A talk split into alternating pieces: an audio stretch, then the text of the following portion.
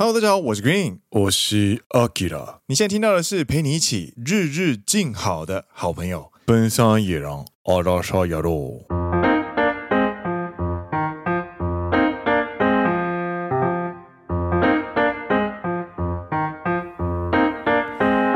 耶！欢迎来到第十三季的第九集。是的，奔山野狼是一个由两位在日本当上班族的双男子 Dennis 和 Green 所组成的节目。二零二零年开播以来，超过两百集的内容，话题涵盖日本日常生活、影视、娱乐，宗旨用幽默又不失礼的对谈、温柔的嗓音，以旅日播客主的视角陪伴团听众一起度过每一周通勤上下班、在这工作或者驾驶的时间，让听众可以真正听懂这是轻松点好舒服的谈话型节目。Dennis 本季休息，将在第十四集回归，本季就由 Akira 代班。啊，听我觉得有趣的话，请按下订阅。加上 Apple Podcast 端的 Spotify 五星推荐，并来跟我们聊天。Green and Dennis 要记得感谢你，感谢你。先周の番组は面白かったね。啊，面白かったですか？ 欢迎来到第九集啦！上个礼拜大家听了还开心吗？上个礼拜呢是。应该是出乎很多人意料的，就是邀请到一只阿元，也就是 DJ Nana 来到奔山野狼跟呃 Green 聊聊天这样子。呃，很多人都很意外，因为我们是完全是在创作者光谱的上面是完全两个极端的人这样。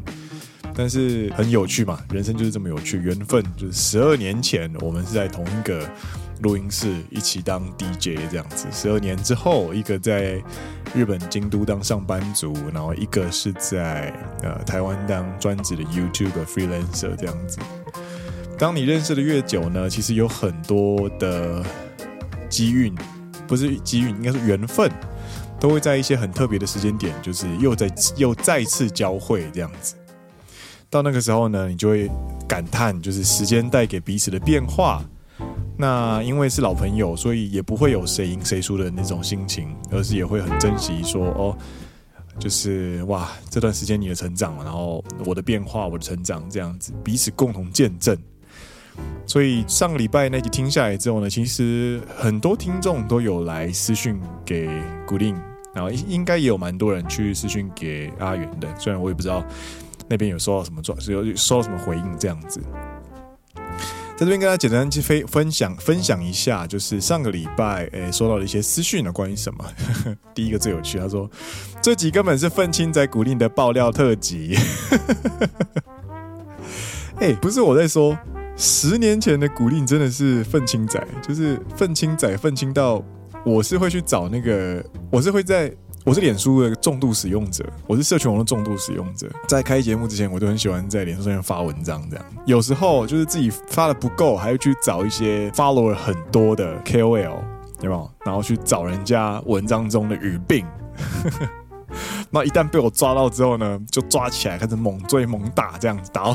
有一次，有一次我追我追一个呃讲男女话题的。KOL 就是被刚好被我抓到他的那个语病跟漏洞这样，那我觉得他的观点真的很，我不能接受那样的矛盾，然后在网络上就跟人家大战这样子，然后战到就是还闹人还闹我亲友来赶快按我赞呐、啊，然后之类的，到后来呢，解除人生第一次被 KOL 封锁的成就，你就知道当初当年那个十年前的那个古林到底有多愤青这样子，所以其实。在我们第一季的时候，我们不是有惹过一个那个，就是我们在讲两性议题的时候，有惹过一个呃布洛克的那个那个岩上嘛，也就是那跑跑就把我们整集抓出来这样编这样子。那个时候呢，其实一开始会觉得有点慌啊，但是后来就觉得，哎，我十年前好像有干过这样的事情，所以这应该就是所谓的 karma，你的回力镖有一天会打到自己这样子。哎，还有人说什么？还有其他听众说，诶，羡慕古灵和阿元这样子可以互相见证成长的老朋友。对啊，就是你认识的越长之后呢，你会看到对方越多越不一样的样貌，这样子。然后不管是 DJ Nana，或者是以前的高中、国中、国小的老朋友，其实到现在还有联络，但是平常虽然都彼此都不会暗赞哦，然后也平常都不会聊天，但是当你们真的有机会遇到的时候呢，你就会很怀念当时一起互动的感觉、互动的样子跟回忆，这样，所以你就会一股脑子的回忆感觉都上来，这样子涌上心头。然后呢，其实，在跟这些老朋友互动过程当中，到底为什么有趣呢？其实我有静下来想过，就是引用日本漫画《王牌酒保》的一句话，他说：“正因为人会改变，酒的味道才不会变。如此一来，当顾客喝到同一杯酒的时候，他就能遇见多年前的那个自己。”我觉得这句话呢，不管是酒啦，不管是音乐啦，不管是老朋友啦，其实都是可以互相互换的。这些酒。音乐老朋友，它都是个载体，它承载了你跟这个媒介之间所一起经历的一些回忆，跟你成长的那个样貌这样子。比方说，老朋友以前一起就是在呃高雄市医师公会的薰衣草乐团拉提琴的老朋友，现在有两个健康活泼的可爱的小朋友的时候，那一次去年回去见他的时候呢，就觉得哇，真的是二十年如一日的感觉。对啊，我就跟他儿子说。你知道吗？二十年前，我跟你爸爸是一起拉小提琴的。能够讲出这种话，就是一件非常非常，我个人觉得是让我非常快乐的事情。对，老朋友，这就是老朋友。对啊，以前你知道，古力他就是个愤青仔嘛。听到阿元这样讲，就觉得听到 DJ Nana 这样子，就觉得很有趣。因为，对，因为我当初就是那个样子，这样子。然后跟他们聊天的时候，你就遇到很久很久已经没有再提起的那个自己。很多事情啊，很多事情都是需要被讲出来之后，你才会成为回忆的。我最近在看到那个什么，那个一篇就是也是推特的翻译吧，他就说有人去看精神科医师，然后就聊到说，哎，自己小一到小五这段时间的回忆几乎是空白的，不知道为什么。精神医师就说，那是因为小一到小五的时候，可能没有人听自己讲话。然后那个推特的人就说，他当时他爸妈都是很忙，在外面工作，所以几乎都是他一个人。人的回忆呢，根据那个精神医师说，他是需要透过聊天的过程当中，去分享的过程当中去定义，然后他会成为你的回忆之一，这样子。对，然后我个人蛮喜欢这个说法的。所以其实进入疫情之后呢，我们心情会变得这么的空白。对于这三年会这么空白，我觉得有一部分也可以呼应到这个说法。所以回到。刚刚那个老朋友的话题里面呢，其实我们之所以可以记得这么多有趣的小事情，其实某种程度上都是因为我们当时有花很大量的时间，呃，不是透过间接的社群软体，而是透过直接的一起互动跟一起玩乐，然后去缔造那样子的回忆。我觉得老朋友就是这样子一个存在。对，我们那个时候还没有太多东西，我们没有需要去按着别人赞。那个时候连即时通可能才刚出来，我们不用去经营所谓的网络形象这种东西，那那就是老朋友嘛。对啊，一起看周杰伦的歌词，然后一起背歌词，然后呃聊聊自己喜欢的人啊，然后玩游戏王卡，玩战斗陀螺啊。哦，那个时候真的是，那个时候在学校国小里面真的是很快乐的时间。对。下一个回应，他说：“如果这个世界有这么多愿意把自己摊开来的人的话，好好接受自己，我想这个世界会越来越和平吧。”呃，非常非常有感触。对，因为其实三十几岁这个年纪啊，大家都开始越来越聚焦在自己身边的社群嘛，呃，亲子、父母、伴侣。其实我们花在朋友身上的时间越来越少了，而且我们愿意去交新朋友的时呃机会也越来越少。所以很多时候，我们就从你可以想象一下，他就像他在跑马拉松一样。我们前二十年可能都是刚出发那段那段时间，所以大家都很一起在跑嘛，所以很开心嘛，就很有很有同伴的感觉。然后跑到二十二十年之后呢，那个。那个进度开始出现了差距了，就是有人跑得比较前面，有人跑比较后面，然后你周围开始那群原本跑在一起的人呢，可能因为那个场地非常大，人生的场地是超级大、无敌宽的，所以你慢慢的发现，大家开始去跑，开始有自己的节奏跟步调，甚至有速度，因为每个人的呃条件都不一样嘛，所以开始有出现的差别，所以你慢慢发现，哎，周围的人越来越少了，然后到不知不觉到了三十岁之后呢，你就发现，哎。好像像我自己就是在跑这样子。你远远的看，在五十公尺外可能还有另外一个哦，那个可能是老朋友。然后可能五公尺外哦，还有还有一个丹尼斯这样。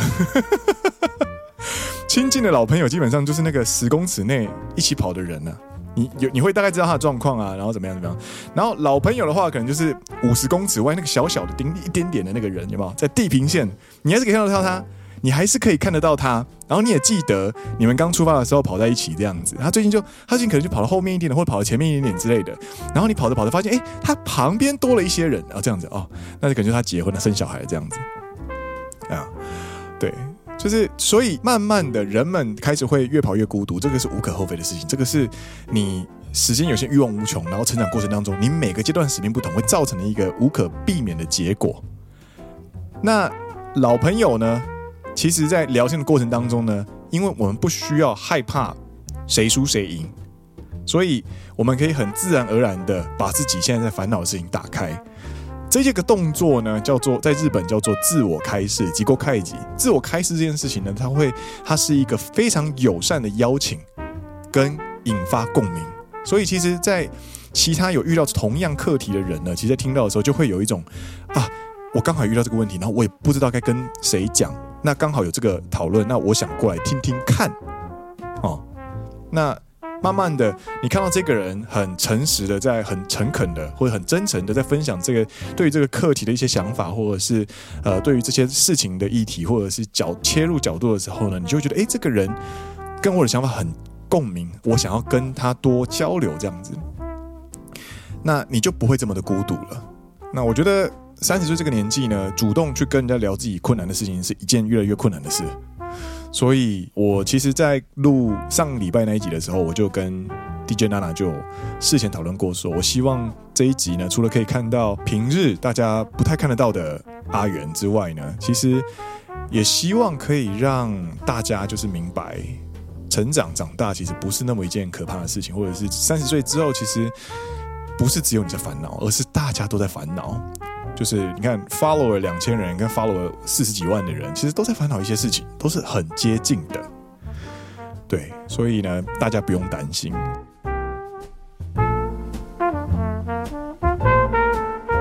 所以，呃，下一个回应，同年凌晨听本集，听起来好有共鸣，还听得到真实的阿元，让经常觉得有点距离的人呢，突然变得很亲近。哎，这个就是我上一集在录音之前跟 DJ Nana 就是有做一些是会前会的时候所确认的一些事，很开心你有收到。还有最后是想问问追求内在和平该怎么做？其实上个礼拜呢，其实 DJ Nana 在最后有给听众们一些话，就是希望大家可以去追求，就是追寻呃 inner peace，内内在和平这样子。但是内在的平静呢，其实是很。我就是蛮困难的啦，对，所以等一下呢，就是希望我我希望可以透过今这个礼拜这一集啊，或者是下礼拜呢，一起来聊聊，就是追求内在平静这件事情。我可能不会直接的去回应如何给你 A、B、C 步骤这样做，但是我希望可以透过这样子的讨论，这两集的节目的讨论呢，去分享一些算是线索或者是方向，搞不好就会成为你接下来努力的参考，也说不定这样子。总而言之呢，感谢上个礼拜大家热情的回应哦，真的是创作的过程当中，在看听到能够收到大家的回应呢，其实是非常非常快乐的事，所以感谢，Thank you very much。然后也欢迎大家就是把你的想法或者是感受呢分享给 DJ 娜娜一只阿元哦，他其实也很爱看这这类型的，这个其实才是真正的交流，对。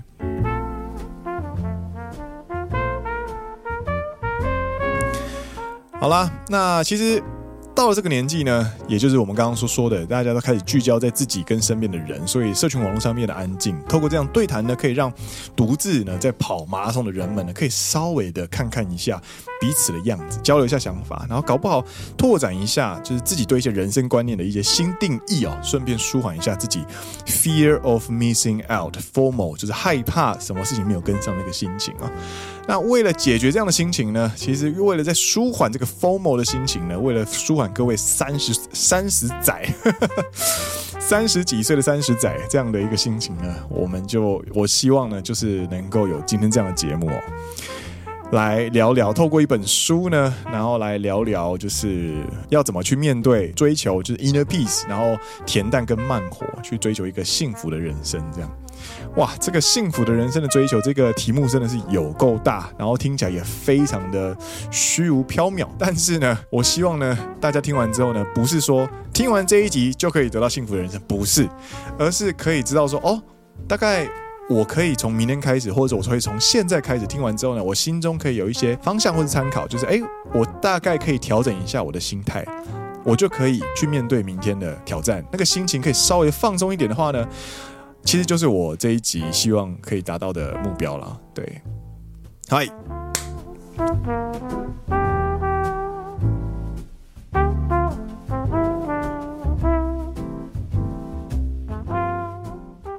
今天这一集呢，就是要跟大家聊，人生终究是孤独的。哎，哇，这个开头怎么这么的灰暗？人生终究是孤独的。其实今天呢是要跟大家分享一本书，就是《日日静好九十岁医精神科医师教你恬淡慢活的幸福人生》这本书。这本书呢是由中村元子 Nakamura Tsuneko 桑。他是一位高龄九十三岁、行医七十年的一位精神科医师。那他透过这本书呢，就是集结了他人生呢这九十几年的，算是心灵极简哲学。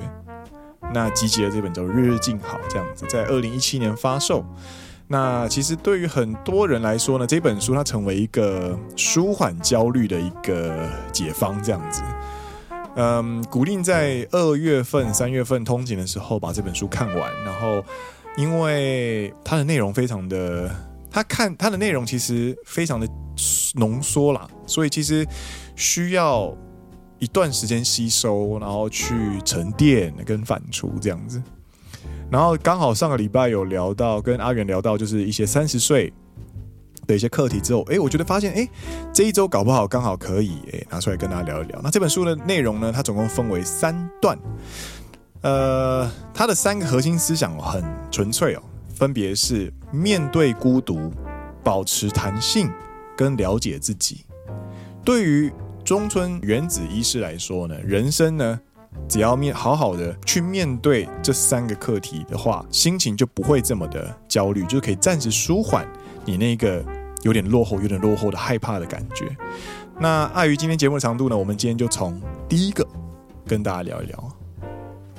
第一个呢，想要跟大家聊的呢，其实是中村医师的背景。中村原子呢，他其实呢，小时候是出生在战时，然后是第二次世界大战的时候出生的，所以他年轻的时候呢，因为呃战争的关系，非常的困苦，在家里当女工到十六岁是没有机会去呃学校学习的。那在关西呢，刚好就是他出生广岛，然后就是在关西刚好有亲戚，然后就说：“哎，我这边。”提供大家一个读医学院的机会，只要你愿意，我就赞助学费这样子。当时在家里当女工的中村医师就毅然决然举手，然后就离开广岛，前往大阪这样。那学成之后呢，进入了肺结核治疗中心，然后在经经由诶同期的引荐下，进入精神病院诊所，然后就行医了七十年。行医之后呢，嫁给了先生，却发现婚后发现对方是酒鬼哦。那为了维持家庭的完整呢，其实他给自己一个忍耐的期限，就是维持到两个儿子的婚礼上家长致辞，然后他就是抱着这样的坚持，然后专注的度过每一天，然后直到现在这样子，时间这样子七十年如一日，然后后来就其实就是一直走到现在。退休之前的那那段时间呢，其实先生就因为身体上的疾病，导致需要有人看护。中村医师呢，其实，在退休前呢，先生就因为看护上的复健呢，出了一些意外，而自己就是在复健的过程当中过世这样子。那中村医师其实也没有特别的难过，他就是很淡然的在面对这些事情，然后后来又被。医医院就是扣回去要支援，去继续让他去一个礼拜上三天或四天班这样子，去维持一个输出。那他也非常乐于贡献自己的专业，这样。这是很简略、很简略对于中村医师的一个背景介绍。他并不是一位从小就立志要成为医师的人哦。他并不是我们脑中那一种，就是有没有高中考上第一志愿，大学考进医学院，然后进入了超级无敌大医学中心，成为先端医学研究的什么呃项目领导人，然后最后呢不断的攀升攀升攀升到最后成为院长，这个这类型的王道，所谓的医学院，诶精英路线不是，他其实是在他的人生当中呢，就是。算是打游击战的感觉，他手边有什么东西，他就努力的让那个武器的效用发展到最大，然后让自己保持柔软的身段，然后不断的不断的就是去找到诶自己最舒服的状态这样子。那呃，他九十三岁，但是其实你可以想象一下，他就是一个在人生的道路上打滚的一位。非常有经验的老兵的感觉，就是他是一个很柔软的人，但是我觉得柔软某种程度上就代表了韧性，所以他的韧性呢，就是那个强韧的心情呢，其实，呃，我觉得可以给现在三十几岁的我们呢一些非常值得参考的方向，或者是一些智慧这样子。那这本书呢，我们就要讨论它第一个核心的思想哦，就是人本来就是孤独的。人本来就是孤独的这一件事呢，其实该怎么跟大家讨论呢？其实这个是面对人生的时候的基本的心境。那我们现在讨论孤独是什么？孤独呢，其实它的英文叫做 solitude。孤独这个字常常会跟另外一个字搞混，叫做寂寞。有一首歌叫做 Mr. Lonely 嘛。Lonely, I'm Mr. Lonely. I have nobody out of my own。有没有？但是寂寞呢？Lonely，孤独呢？是 being alone, being solitude。这个是完全是两种状态。孤独，它是一种中性的词汇。一般是用来形容，就是没有其他人在周围的那个状态，没有跟其他人产生连接的状态，它就是独立的这个自我。那寂寞呢？其实某种程度上是他希望有种，他这个词汇呢，其实某种程度上他在表示那个个体呢，其实是渴望连接的。渴望其他的存在的，但是他目前的状态是只有一个人的状态，所以他是一个预期会产生变动的一个不安定的状态。但是孤独不是，它是一个很安稳稳定的一个状态。那我们为什么要了解人本来就是孤独的这件事情呢？其实它会影响你心情上的一些想法哦。你如果能够明白人生来就是孤独的话呢，你会有两个非常非常重要的。强项应该说，你会有两个非常非常棒的思维会跟着上来哦。第一个就是因为人本来就是孤独的，所以其他人所有的帮助都是额外获得。这句话大家可以明白吗？我们再说一次：人本来就是孤独的，所以所有的其他外人的帮助都是额外获得的。额外的意思就是 bonus。它不是你应该得到的，而是你额外得到的。比方说，你今天要买房子，你花了自己工作十五年存下来的存款，然后去付了头期款。你知道这件事情是你应该要做的事，但是这个时候呢，你的爸妈他希望能够助你一臂之力，所以他拿了他们自己的工作时候的存款。去赞助你买房子的第一笔头期款的时候呢，这个帮助，如果你的脑袋的思维是我原本应该要自己处理这件事情，但是你们花了你们自己原本可以拿去享受人生、自己享清福的存款，去协助我，让我更轻松的，可以轻松一点的去完成我本来应该要自己完成的事情。这件事情的时候，你心中感受到的就会是感激、感恩的心情会浮上来。但是如果你没有所谓的人本来就是孤独的话，你会把赞助头期款这件事情当做是你应得的权利的时候，那人生就会过得很痛苦。因为应得的时候，就代表你的期待是过大的，你期待别人去处理你自己的课题。这个其实在阿德勒心理学上面也有出现，就是你没有做好课题切割的时候，你把一些期待、错误的期待放在别人的身上，去让他们帮你做你自己的功课。那这样子的话呢，你会不断的产生比较。诶，这个这个，诶，小明他爸就是帮他出出了百分之九十的头期款诶，你们为什么只帮我出了三十趴？或者是他们出头期款虽然只出了一半，他们但是他们的头期款是买整栋的，是大房子诶，为什么我们家不能这样子？这个是非常非常痛苦的一种思维，因为你不仅没有感恩，你还产生比较，所以这个是第一点，就是人生应该要去。独自面对自己的课题，人本来就是孤独的，所有的帮助都是额外获得的。如此一来呢，你的人际关系、你的亲子关系、父母关系、你的同事、职场关系、你的朋友关系、伴侣关系，全部都会因此而改善。哦，谢谢你帮我，这个原本是我自己来做就可以了，但是真的是多谢你的帮忙，我变得轻松一点了。我真的觉得，你光是能够有这个想法的时候。约会的时候，别人请客，或者是在职场上面，可能别人只是多帮你拿一份文件而已，他你都会觉得很开心，因为这个本来就是你应该要自己做的事情，但是别人帮你做了，所有的东西都变成是额外获得的。当你有这样子的心情的话，你一天过下来的心情，你会大部分的时间都是在受到帮助的，这是第一点。第二点，人本来就是孤独的，所以因此你可以去去除交友中的一些杂讯，这是什么意思？你在交朋友的时候呢，其实日文跟中文都有一个字叫做“人脉”，也就是所谓的人脉。人脉呢，其实在日本这边呢，其实比较有一种比较商业上的色彩被涵盖在里面。台湾这边所谓的人脉呢，可能就是我认识的人，我因此可以延伸出去所接触到的一些其他的个体。那这些个体呢，跟我之前有保持过关系，保持了关系，正在保持关系。所以他们会是我的资产之一，这个我们把它称为人脉。但是日本的人脉的意思呢，会更强调这些人呢都是我可以利用的范围的那种感觉。所以当你在用人脉这个词的时候呢，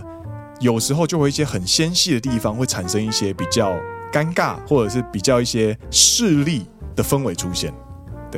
那所谓的去除交友中的杂讯呢，就是如果你本来就明白人是孤独的，你就不会在交友的时候，我渴望从这个人身上得到什么东西。就举上个礼拜的例子来说好了，因为古令其实某种程度上在经营奔山野狼的时候呢，至少我不确定我有没有做到，但是我至少我是希望，我并不是追求一定要爆炸性的成长，我希望这个节目是慢慢成长的。那是以稳作为前提，而且是以我自己快乐为前提，而不是追求商业利益为前提。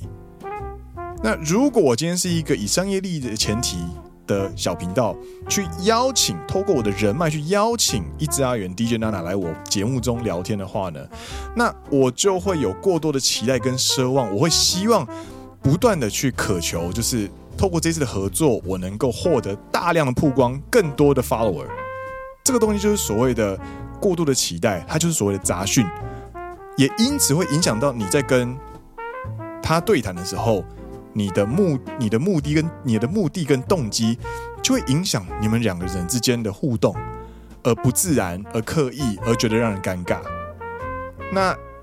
合作起来的感觉也不会很好。呼应到你跟人在相处的时候也是，如果我是一个。很势利的人的话，那其实某种程度上就不会有人想跟你做朋友，而靠近靠过来的人都会变成是彼此都会是越来越相近的人。嗯，我靠近你是为了获得什么什么东西的目的？有目的性的有目的性的交友呢？其实大家都很到达到这个年纪，大家其实都非常的敏锐啊。所以人本来就是孤独的时候呢。你虽然跟这个人相处，你知道他有这么多东西，有这么多你渴望的东西在，但是你知道那个是他的，而我是我，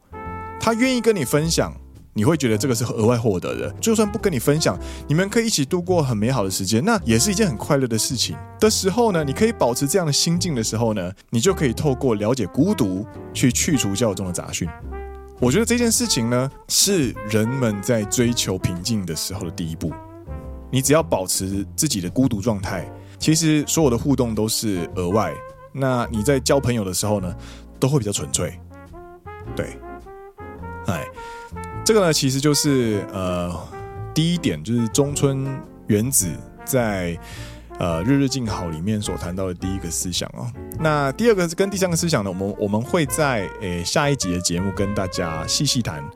那为什么呢？为什么今天的节目在这边这边告一个段落呢？因为 因为今天呢有特别的特别的一封信来了。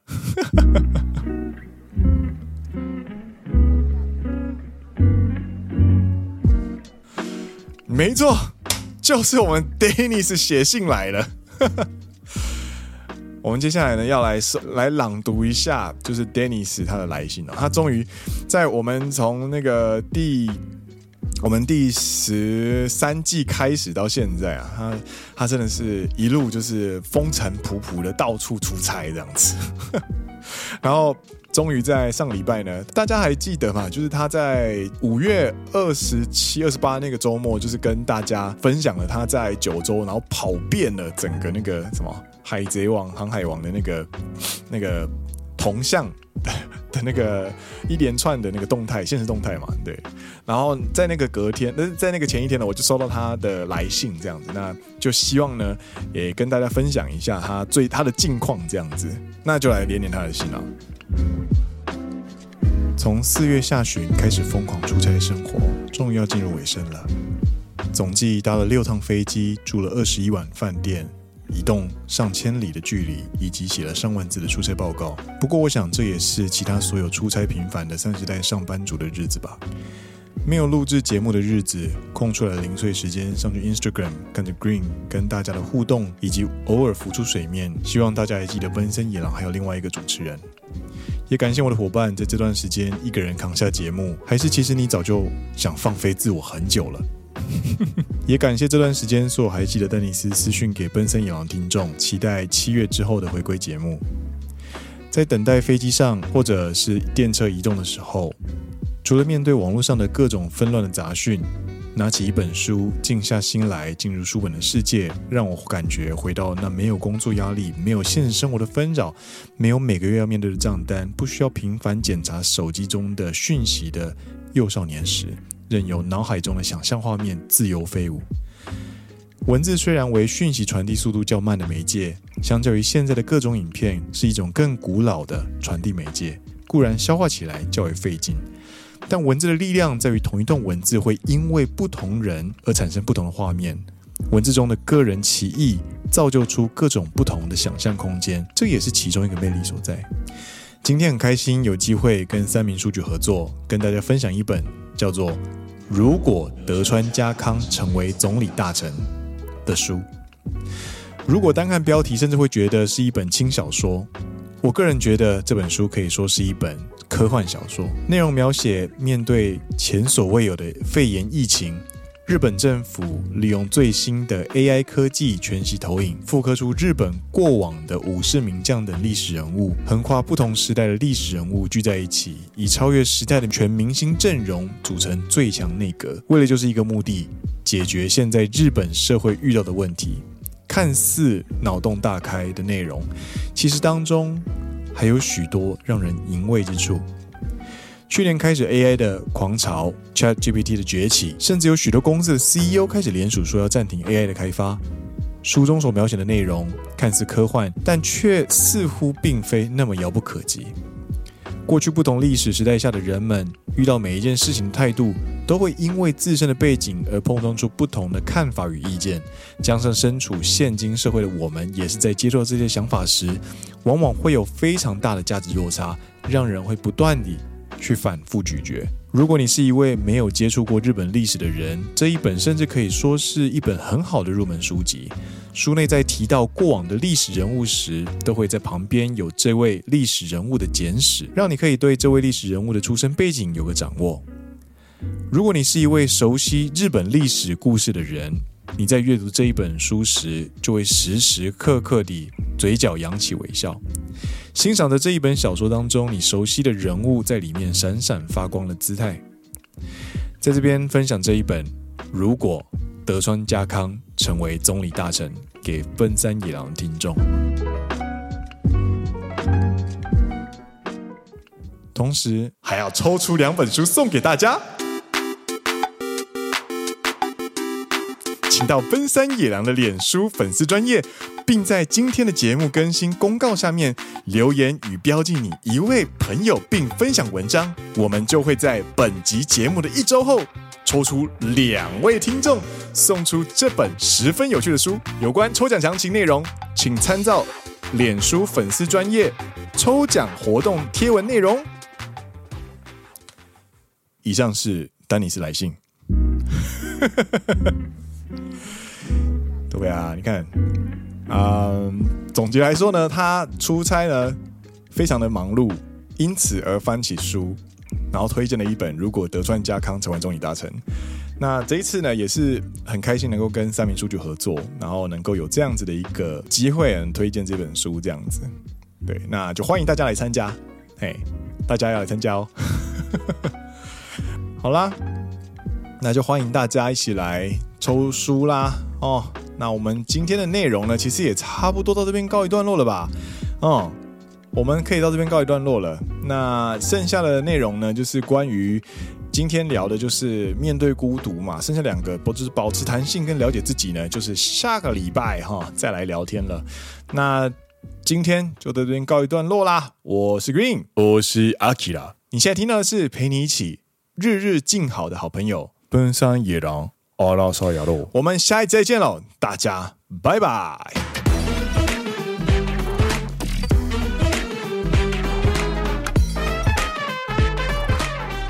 距离丹尼斯回归还有三十五天。